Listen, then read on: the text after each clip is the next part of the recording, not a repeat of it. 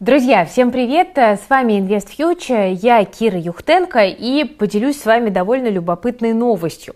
В Санкт-Петербурге спрос на работников секонд-хендов с начала года вырос на 75%, а в Ленобласти на 45%. Процентов. С января по август этого года работодатели разместили на HeadHunter около 800 соответствующих вакансий. Мы с командой посмотрели на эту новость и задались вопросом, а стоит ли открыть свой секонд-хенд с блэкджеком и всем соответствующим, чтобы попробовать на этом заработать? Ну, давайте разбираться.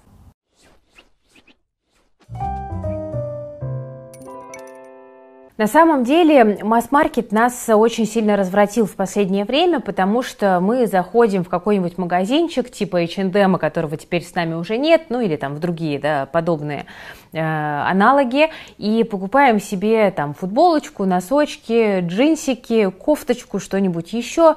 Очень часто мы эти вещи выбрасываем через несколько месяцев или вообще не носим, но стоят они относительно недорого, поэтому купили, выбросили и забыли. Вот это вот фаст fashion психология, она на самом деле вредит окружающей среде так сильно, как мы с вами даже, друзья, и не задумываемся, потому что э, эта одежда, к сожалению, часто не перерабатывается, а просто выбрасывается и засоряет собой океан. Мы считаем, что э, иногда отдаем одежду в контейнеры на благотворительность, но по факту, э, куда эта одежда потом идет, тоже очень большой вопрос. Большая часть этой одежды все так же отправляется на свалку. Свалки эти потом горят, э, свалки эти потом тлеют годами, и вообще эта история для окружающей среды очень и очень грустная. Поэтому у секонд-хендов есть на самом деле важная такая составляющая экологичная, но не только, потому что секонд-хенды уже довольно давно превратились в коммерцию. И вот об этой коммерческой составляющей мы с вами сегодня и поговорим. Давайте вообще посмотрим, откуда берется секонд, потому что когда его называют одежда с трупов, это на самом деле миф. Людей в развитых странах просят сдавать одежду, ходят по квартирам или предлагают складывать в специальный контейнер. Ну, вы такие наверняка видели. Могут собирать остатки из магазинов или возвратные товары. И компании, которые занимаются, они лицензированы. То есть просто так этого не сделаешь. Потом одежда уходит на сортировочные фабрики, так называемые. Там отсеивают рваные и непригодные вещи, производят санитарную обработку. И по всей цепочке из-за человеческого фактора некоторые отличные вещи могут просто растворяться. В итоге одежду везут в другие страны, растамаживают и отправляют на склады местных оптовых поставщиков. В России постепенно все больше задумываются о разумном потреблении и многие смотрят на секонд-хенды. Ну а на фоне санкций и ухода крупных магазинов с рынка спрос только увеличивается, как мы с вами видим по статистике. Ну и что скрывать, часто это выгоднее, чем покупать новые вещи. Помогают тут и низкие реальные доходы, люди стали проще относиться к вторичному потреблению, ну а тех, кто еще не стал, новый кризис может вынудить тоже перейти на секонд-хенд. Владельцы небольших магазинов обычно сотрудничают с российскими поставщиками-импортерами, а те, в свою очередь, с европейскими. Из Европы ближе всего доставлять вещи в Россию, хотя есть поставки, например, из Канады или УАЭ. Продажи в секонд-хендах выросли в два раза из-за санкций и ухода иностранных компаний. Вот это статистика коммерсанта. Так что э, теперь, ну, по сути, многие бренды нам доступны там и только там. Такова наша новая реальность. Вслед за потоком клиентов растут, конечно же, и цены, хотя сейчас пока что потихоньку они вместе корректируются вместе с общей инфляцией, но есть проблема. Одежду закупали за границей. Бизнес сейчас ищет альтернативные поставки, и в то же время в Европе кризис, так что люди будут экономить и сдавать меньше вещей, а их качество, скорее всего, снизится. Меньше предложений из Европы, выше цена мешков с вещами. Вот в начале марта один из оптовых поставщиков сообщал, что их импорт снизился на 60%. Поставки продолжатся, преград на границе пока нет, но многие европейские фабрики уменьшили объемы процентов на 70. Некоторые позиции придется ждать по 4-5 месяцев, и поставщикам приходится все оплачивать наличными. SWIFT не работает, а наличные дороже на 30-35%. Поэтому и отпускные цены, соответственно, тоже выше. Итак, Сакраментальный вопрос. Можно ли заработать на старой одежде? Чтобы открыть и содержать секонд-хенд, нужно тратить довольно много собственного времени и сил. Это не сравнить с открытием того же Wildberries, про которое мы недавно снимали отдельное видео. Тут нет четкого дизайн-кода, нет критериев для помещения, нет понятной формулы дохода и прочего. Придется самостоятельно выбирать и оценивать помещение, искать поставщиков, назначать цены, скидки и акции, проводить рекламу, справляться с конкуренцией, ну и далее по списку. Это все лежит на ваших хрупких плечах. Поэтому среднюю стоимость открытия секонд-хенда посчитать сложно. Когда, например, у Wildberries есть регламент, сколько примерочных и складских полок нужно поставить, Тут придется все продумывать самим. Так что мы тут не будем подробно останавливаться на открытии, в этом просто нет смысла, а больше посмотрим на ежемесячные доходы и расходы. Это более важно. Нужно, чтобы бизнес выходил в прибыль. Как говорят владельцы магазинов, в Москве можно запуститься за 500-600 тысяч с учетом аренды и покупки товара. Это такая примерная стоимость. Ну, к слову о товаре. В России еще достаточно поставщиков секонд-хенда, но, возможно, придется выбирать из многих компаний, потому что ассортимент сокращается. При покупке мешков с вещами можно ориентироваться на спрос или выбирать на свой вкус. На складах обычно можно заказать доставку или возить самостоятельно, ну а мешки могут весить на минуточку и по 50 килограмм. Ну, допустим, мы в начале лета открыли магазин женской одежды. Как и в ролике с Wildberries, не будем считать цифры для первых нестабильных месяцев, так что мы, предположим, уже встали на рельсы, и вот уже осень, зима. Предположим, что в начале месяца мы купили с вами вот такой набор. Взяли мы, значит, 200 килограмм. Говорят, что нужно покупать примерно по 10 килограмм на квадратный метр торговой площади. Но все, конечно, опять же индивидуально. Допустим, мы ориентируемся на уже полученный опыт работы. На месяц нам нужно примерно 3 такие закупки, плюс э, часть вещей останется и будет висеть со скидками. Условно, завоз каждую неделю, кроме последней в месяц, потому что там мы будем с вами распродавать остатки. Покупаем мы это все на разных складах, поэтому по отдельности умещаем в машину и обходимся без доставки. На этом мы экономим. В одного разобрать, осмотреть и развесить 200 килограмм одежды, ужас, конечно, это займет целый день.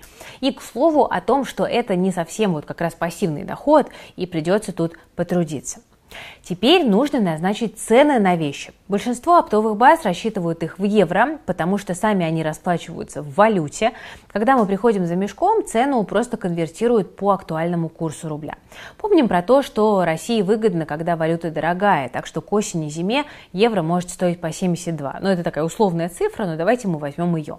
Надеемся, что валютная система в России к этому времени все-таки еще будет э, стоять крепко. Еще стоит учесть, что мы молодой магазин, и мы все еще в поисках лучших и самых дешевых поставщиков. Плюс кто-то может предоставлять скидки постоянным клиентам, а мы до такого уровня пока еще не дозрели. Решаем большую часть товара продавать по весу, но на самые интересные и потенциально прибыльные позиции мы вешаем отдельный ценник. Допустим, мы немного разбираемся в брендах, это допущение, да, и качественных вещах, так что мы можем отбирать. Мы покупаем хорошие наборы товаров оптом, э, так что там вполне может оказаться достаточно качественных, брендовых и неношенных вещей. Есть даже отдельные магазины люксовой секонд-хенд одежды, где только оригинальные вещи дорогих брендов и товары с бирками. Но и цены там тоже соответствующие. У нас же получается с вами, ну, что-то такое среднее. Стандартной наценки в секонд-хендах вообще нет, но можно встретить в открытых источниках цифру 300-400%. Мы накинем с вами сверху только 200% для вещей, которые продаем по весу. Какая-нибудь футболка будет уходить по максимальной цене примерно за 400 рублей, а штаны за 1000. Это не маленькая цена, но если на товар не будет спроса, уже начнет действовать система скидок, но о ней позже. Позиции с отдельным ценником будем продавать дороже. На них выше спрос, особенно от перекупщиков. Продаем их в среднем на 400% дороже себестоимости. Это такой жирный товар. Тут мы тоже для удобства считаем усредненно по весу всех товаров. Почти все секонды в день привоза ставят самую высокую цену, а потом постепенно ее снижают. То, что не распродается, может уходить даже и с убытком.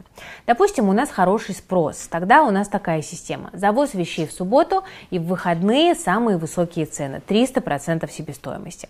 С понедельника мы оставляем только 200%. К следующим выходным то, что мы не распродали, мы отдаем уже по себестоимости. А после выходных уже со скидкой 50%. То, что скопилось к концу месяца со всех завозов, мы отдаем со скидкой уже 75%. Ну а небольшие, нераспроданные остатки просто списываем и отдаем, допустим, на благотворительность или в утилизацию. Вот такая вот получается цепочка. Предположим, у нас получается такое распределение. 80% вещей мы продаем по весу, 20% по отдельным ценникам. Из тех, что мы отдаем по весу, 80% нам с вами удается продать до наступления крупной распродажи в конце месяца. Еще 10% уходит на распродажу, а 10% это просто не ликвид. Ну, для удобства расчетов давайте прикинем, что основные товары у нас продаются примерно поровну с полной наценкой, сниженной наценкой по себестоимости и со скидкой 50 50%. А те товары, которые мы отбирали, уходят лучше. Их забирают охотники и перекупщики.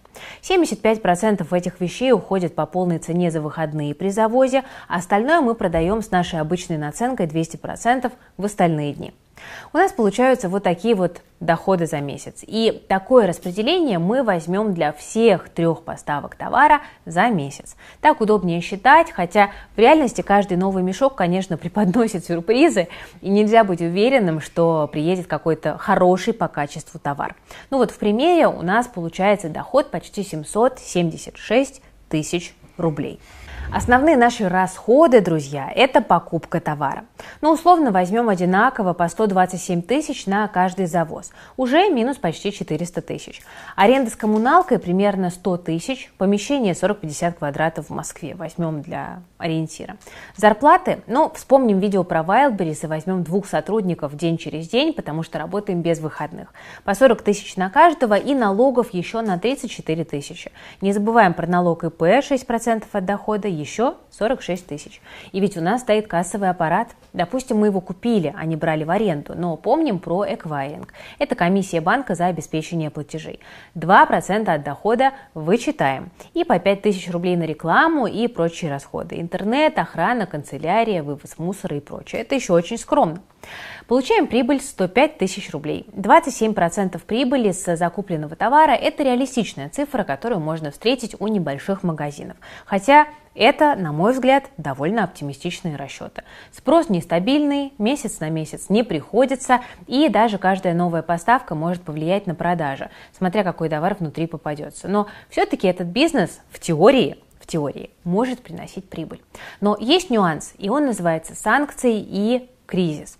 Поставки секонда из-за границы сокращаются, оптовикам сложнее оплачивать и перевозить товар. Это влияет на ассортимент и цены. Не очень понятно, что будет с курсом рубля и объемами поставок к концу года. А секонды все-таки в основном зависят на товары а, импортированные. Можно ли вообще будет оплачивать европейский импорт и какие страны станут альтернативами? К тому же параллельный импорт э, вроде как набирает обороты и спрос на секонды может подупасть. Помимо секонд-хенд, кстати, есть еще такая категория, как стоки. Это вещи из магазинов, которые они не успели распродать. Старые коллекции, неликвидные размеры и прочее. Это не совсем тема БУ товаров, но просто имейте в виду, что такие поставки тоже можно организовать, если вы захотите открыть магазин. Мы уже говорили, что в секонд-хенды часто ходят охотники и перекупщики. Кто это такие? Это люди, которые ищут брендовые вещи в хорошем состоянии и покупают их по дешевке. И это тоже способ зарабатывать на чужой одежде. Тут гораздо меньше вложений, не нужно ни помещения, ни продавцы. Объемы вещей тут не такие большие, потому что их отбирают буквально поштучно на весь золото, то есть качество против количества да, у перекупщиков. Нужно только закупить товар и оплачивать рекламу магазина.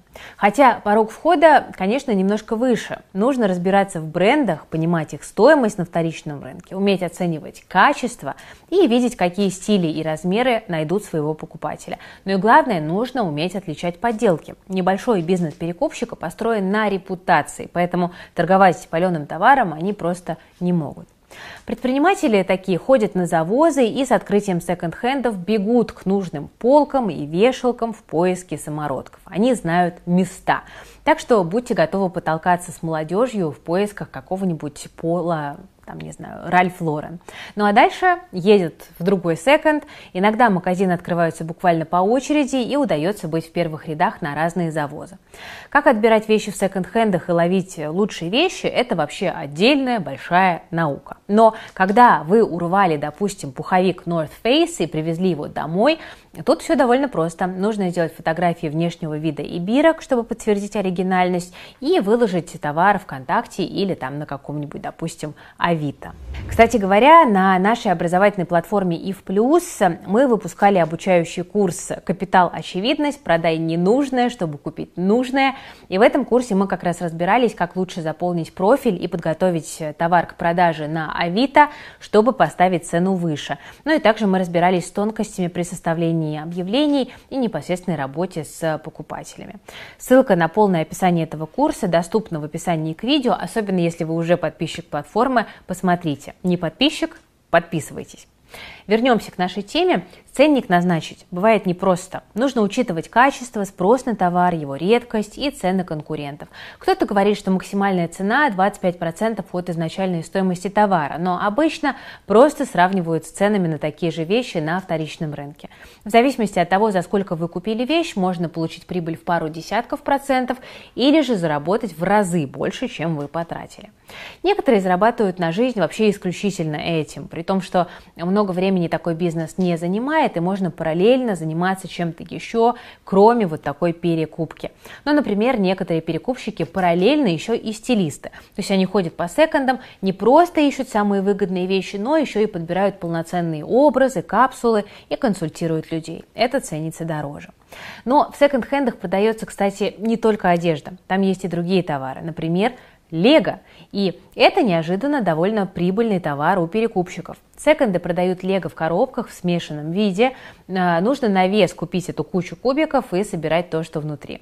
Могут попадаться, кстати, дорогие и редкие наборы, которые хорошо уйдут на том же Авито. Ну и в целом оригинальный конструктор стоит довольно дорого. Так что перепродажа секонд-хенд товаров – это не только про одежду.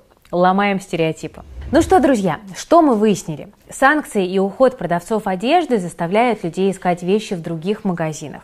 В их числе и секонд-хенды, где все еще можно найти крутые бренды и еще и сэкономить. При этом бизнес таких магазинов прост как 5 копеек. Купи дешевле, продай дороже. И прибыль зависит во многом от ваших предпринимательских навыков. Но санкции одновременно мешают поставкам БУ одежды, потому что она идет из-за границы. Так что открывать сейчас секонд-хенд значит поставить себя в условия высокой неопределенности. Так что, возможно, стоит подождать, когда появится ответ, как будут российские поставщики закупать вещи. Ну а пока можно как раз попробовать себя, допустим, в перепродаже вещей из секондов. И тут не нужно арендовать помещение и нанимать сотрудников, поэтому рисков намного меньше и порог входа э, в плане усилий ниже. Хотя и этот бизнес может затухать, если на полках секонд-хендов станет э, меньше товаров. Ну вот какие-то такие пока выводы. Друзья, ну рассказывайте, как вы относитесь к секонд-хендам, покупаете ли вы там вещи, покупали ли когда-нибудь, ну и особенно, конечно, если у вас есть опыт работы перекупщиком или опыт открытия своего собственного секонд-хенда, ваш комментарий будет неоценимо полезен под этим видео, так что обязательно делитесь опытом. Ну а если видео понравилось, не забывайте ставить лайк под роликом, подписываться на канал Invest Future и нажимать на колокольчик. Спасибо, что смотрите и поддерживаете. Нам очень нравится развивать разные темы на своем канале и рассказывать не только про рынки и финансы, но и про бизнес, потому что Invest Future – это про то, как деньги заработать, как их сохранить и как их выгодно вложить. Мы обязательно стараемся освещать все направления. Вот сегодня мы говорили немножко про э, способ заработка, про секонд-хенды, как про бизнес. Как-то так, друзья. Кстати, видео про Wildberries тоже можете посмотреть, ссылочку на него в описании оставим. Там мы разбирали, насколько выгодно открывать пункт выдачи заказов в 2022 году. Уверена, что многих эта тема тоже зацепит. Ну, на этом у меня все. Спасибо. С вами была дружная команда Invest Future, которая готовила это расследование про секонд-хенды. И я, Кира Юхтенко. Всем пока, берегите себя и свои деньги.